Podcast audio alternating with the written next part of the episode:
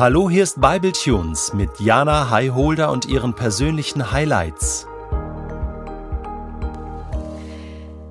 Die Apostelgeschichte erzählt uns von den Missionsreisen der ersten Apostel, davon, dass sie in die verschiedensten Orte gingen und dort das Evangelium und die Botschaft von Jesus Christus an die Menschen trugen und einfach bezeugten, wer er war, was sein Leben geleistet hat und woran es sich zu glauben lohnt. In der Apostelgeschichte 16 sind Paulus und Silas in Philippi und sie taten das, was sie sonst auch tun, und das ist das Evangelium verkünden, mit den Menschen reden, Jesus bezeugen. Dafür, das finden wir überall in der Apostelgeschichte, werden sie verspottet, aber auch tatsächlich geschlagen, verpönt, ja, eigentlich misshandelt. Und sie landen letztlich im Gefängnis. Unschuldig im Gefängnis. Schuldig nur des Zeugnisseins. Paulus und Silas in dieser bekannten Stelle reagieren ganz speziell auf diese Krisenzeit, auf diese Situation, die einen zur Verzweiflung bringen könnte. Und zwar fangen sie an, in dieser Nacht im Gefängnis Lobpreislieder zu singen. Und durch dieses Singen, durch dieses Lobpreisen öffnen sich die Gefängnistore das, was Paulus und Silas dort in Philippi erlebten und auch an anderen Orten, an denen sie waren, das ist auch heute, 2000 Jahre später, noch Realität in unserer Welt. Vielleicht nicht dort, wo wir leben, aber Christenverfolgung gibt es. Ich weiß nicht, ob du die Berichte aus Syrien verfolgt hast, die dann über Open Doors zum Beispiel mhm. veröffentlicht wurden. Da hat man einige Pastoren gehört, die, die, man verfolgt hat. Die Gemeinden dort wurden verfolgt. Mhm. Ich weiß es auch aus Informationen äh, erster Hand äh, von anderen äh, Christen, die berichtet haben, die die Leute dort besucht haben, wie krass das ist, dass Menschen tatsächlich getötet werden, in mhm. Gefängnisse gesteckt werden. Mhm. Also nicht nur in Syrien, in vielen, vielen anderen Ländern auch. Und ich glaube, das ist äh, absolute Realität. Viele unserer Glaubensgeschwister erleben das tagtäglich und müssen um ihr Leben bangen, weil sie mhm. an Jesus glauben. Äh, und dann hört man aber auch genau das, was jetzt mhm. hier in Apostelgeschichte 16 steht. Die berichten, dass sie so nah dran sind an Jesus, dass, dass ihr Glaube so stark ist und dass sie Wunder erleben und dass sie eine Sehnsucht nach Gott haben, die ich mir manchmal wünsche. Ich meine, ich erlebe ja auch Situationen, die schwierig sind. Okay, nicht vergleichbar mit, mit der Christenverfolgung in dieser Welt, aber natürlich auch Krisen. Und wie reagiere ich dann? Ja, erstmal verschnupft, beleidigt und nicht so cool. Ähm, und dann ist es doch immer wieder ein, ein sich durchringen oder ähm, auf Gott zu schauen, auf, auf Jesus zu schauen, den Anfänger und Vollender des Glaubens, dankbar zu werden, zurückzuschauen, was habe ich schon mit Gott erlebt und darauf zu bauen, nicht zu verzweifeln, aber es ist ein echter Kampf und Paulus und Silas ein absolutes Vorbild. Zu Mitternacht fangen sie an zu beten und und zu Lobpreisen und diese ganze Krisensituation verändert sich grundlegend. Mhm.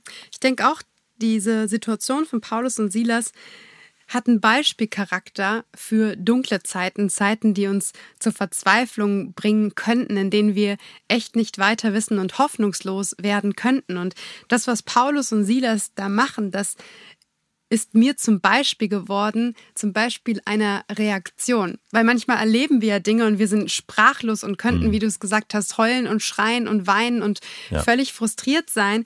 Und dann glaube ich, ist es Entscheidung zu sagen, genau hier, genau jetzt, genau in diesem Tiefpunkt, hebe ich meine Stimme und lobe ich dich oder hebe ich meinen Blick und, und betrachte dich. Und ich habe das für mein Leben erfahren, dass diese Momente kraftvoll sind. Mhm. Manchmal noch kraftvoller als jene, in denen ich auf den Bergspitzen Gottes Namen schreie und ihm zurufe, eben aufgrund dieser Abhängigkeit, aufgrund diesem Bewusstsein, aufgrund dieser Nähe. In einer anderen Folge aus dieser Staffel ähm, verwenden wir das Bild, dass durchs Tal wandern dich fast bedürftig macht, so nah wie es geht, am Hirten zu sein, so nah wie es geht, an dem zu mhm. sein, der den Weg kennt, der dich führt und der dich darin, darin leitet erinnert mich gerade an den Psalm 42, wo diese Kinder Korachs singen, ähm, äh, wie eine Hirschkuh lechzt nach frischem Wasser, so mhm. sehnt sich meine Seele Gott nach dir. Mhm. Und, und, und diesen Psalm 40, 42 hat man den Eindruck, denen geht's jetzt gerade gar nicht gut. Mhm. Äh, und in diesem Tiefpunkt ist die Sehnsucht nach mhm. Gott aber so riesig, so ja. groß. Ja, das stimmt auf jeden Fall. Also ich schreibe so seit ja knapp sechs Jahren Tagebuch und da da schreibe ich alles nieder. Gedanken, Gefühle, Highlights, aber auch Tiefpunkte. Und ich habe mich gefragt, wenn Paulus oder Silas in diesem Moment, in dieser Nacht einen Tagebucheintrag verfasst hätten, was würde dort wohl stehen? Und manchmal scheint es mir, als sei sei dieses Kapitel zum Beispiel in der Apostelgeschichte oder auch die Briefe von Paulus oder anderen, als seien sie wie Tagebucheinträge, als seien sie ja wie eine Reflexion, ein Einblick in Gedankenwelt, in, in Glaubenspaläste eigentlich. Und, und das, wie, wie Paulus und Silas da reagieren, dieses Erheben einer Stimme des Lobpreises, das erscheint mir wie die kraftvollste Notiz, die man hätte senden können, die man hätte da lassen können. Und ich kann mich an eine eine Nacht in meinem Leben erinnern und, einen, und an einen Tagebucheintrag, den ich dort verpasst habe und der sich genau um dieses Thema dreht, um die Frage danach, was Lobpreis eigentlich meint. Und die Worte, die ich verfasst habe, die sind folgende.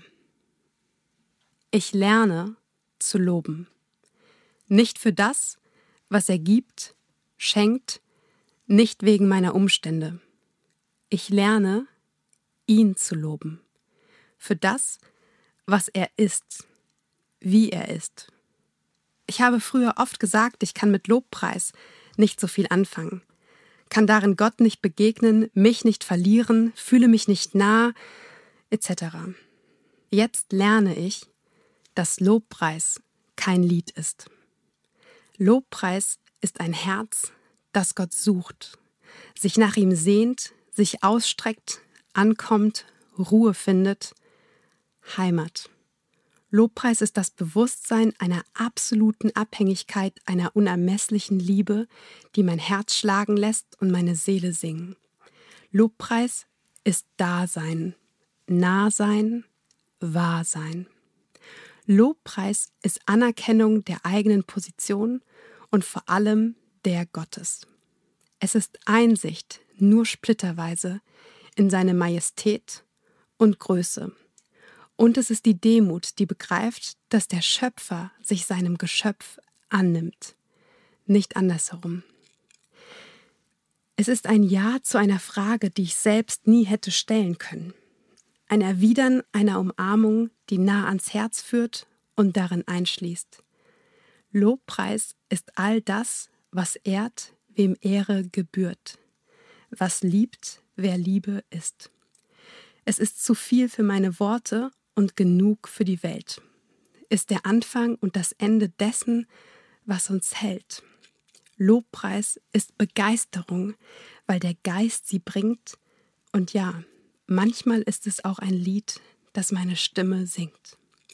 Lobpreis ist der Schrei in der Stille und das Flüstern in dem Lärm. Das Schweigen und Reden und Schreiben und Begegnen. Lobpreis hebt den Blick und das Herz gleich mit. Ist ein erster Schritt und stellt mich auf den Weg. Ich weiß nicht wohin, aber ihm hinterher. Lobpreis ist viel. Gott so viel mehr.